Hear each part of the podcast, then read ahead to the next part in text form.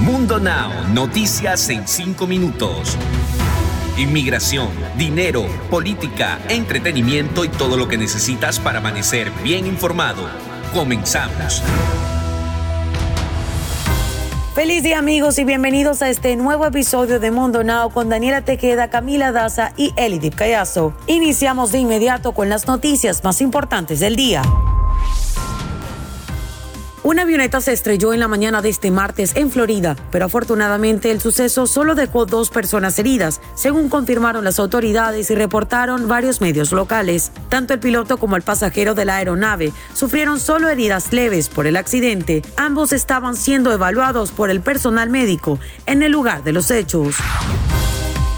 Este martes, el gobierno de Estados Unidos invitó a las autoridades cubanas a respetar la voz del pueblo y les exigió que liberaran el uso de Internet y demás medios de comunicación. También pidieron que dejaran libertad a los detenidos. Ned Price, portavoz del Departamento de Estado, ofreció una rueda de prensa en la que criticó que en Cuba se produjeron apagones de Internet y comunicaciones a raíz de las manifestaciones pacíficas que iniciaron el domingo pasado. We call on Cuba's leaders to demonstrate restraint, uh, to urge respect for the voice of the people by opening all means of communication, uh, both online uh, and offline. Y después de estar un tiempo en prisión cumpliendo una condena por posesión de un arma de fuego sin autorización, el rapero KTS Dre por fin estaba obteniendo su libertad cuando un horrible ataque terminó con sus sueños, ya que el momento de salir de prisión e ir directamente hacia su auto fue emboscado y acribillado a 64 tiros que acabaron con su vida.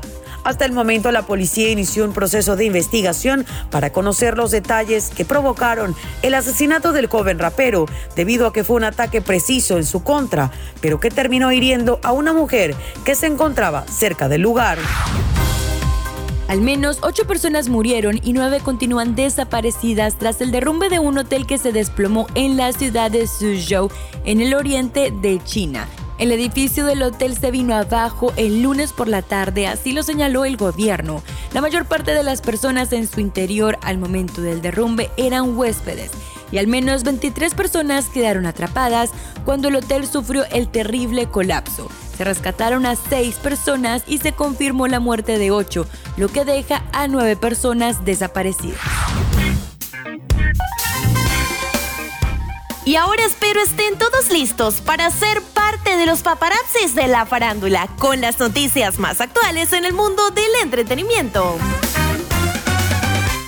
No sé si sabían que Francisca La Chapelle se convirtió en madre hace un par de días, lo que ha causado un gran furor en redes sociales, donde todos los usuarios han comentado lo felices que se encuentran ante la bella noticia del nacimiento de Baby Genaro, quien ya ha sido tendencia y conquistó sus corazones desde que la presentadora y su pareja decidieran compartir fotografías del pequeño. Buenos días, quiero agradecerles la cantidad de mensajes, buenos deseos y bendiciones que les han enviado a mi familia. Ver la alegría con la que han recibido a mi baby Genaro me tiene muy pero muy feliz. Fue parte del mensaje que presentó Francisca en Instagram Stories a todos sus fans, después de estar unos días en ausencia por el nacimiento de su príncipe.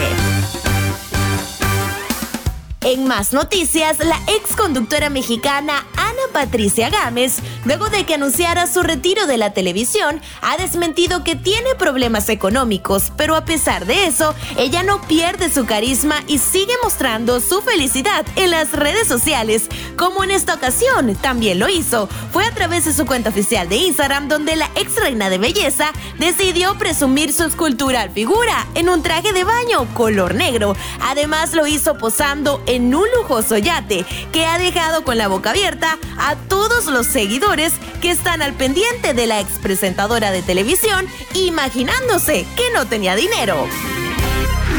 Deportes. Y en materia deportiva, Chucky Lozano causó baja oficialmente de la selección mexicana en la Copa Oro al dejar la concentración y comenzar el proceso de recuperación y rehabilitación bajo la supervisión de Napoli.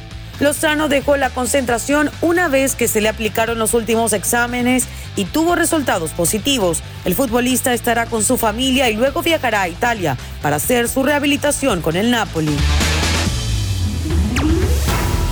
Cerramos nuevamente con una frase de Mundo Inspira. Solo aquellos que se arriesgan a ir demasiado lejos pueden descubrir lo lejos que pueden llegar. Recuerda que puedes ampliar estas y otras noticias al ingresar a www.mundohispánico.com y también seguirnos en todas nuestras redes sociales.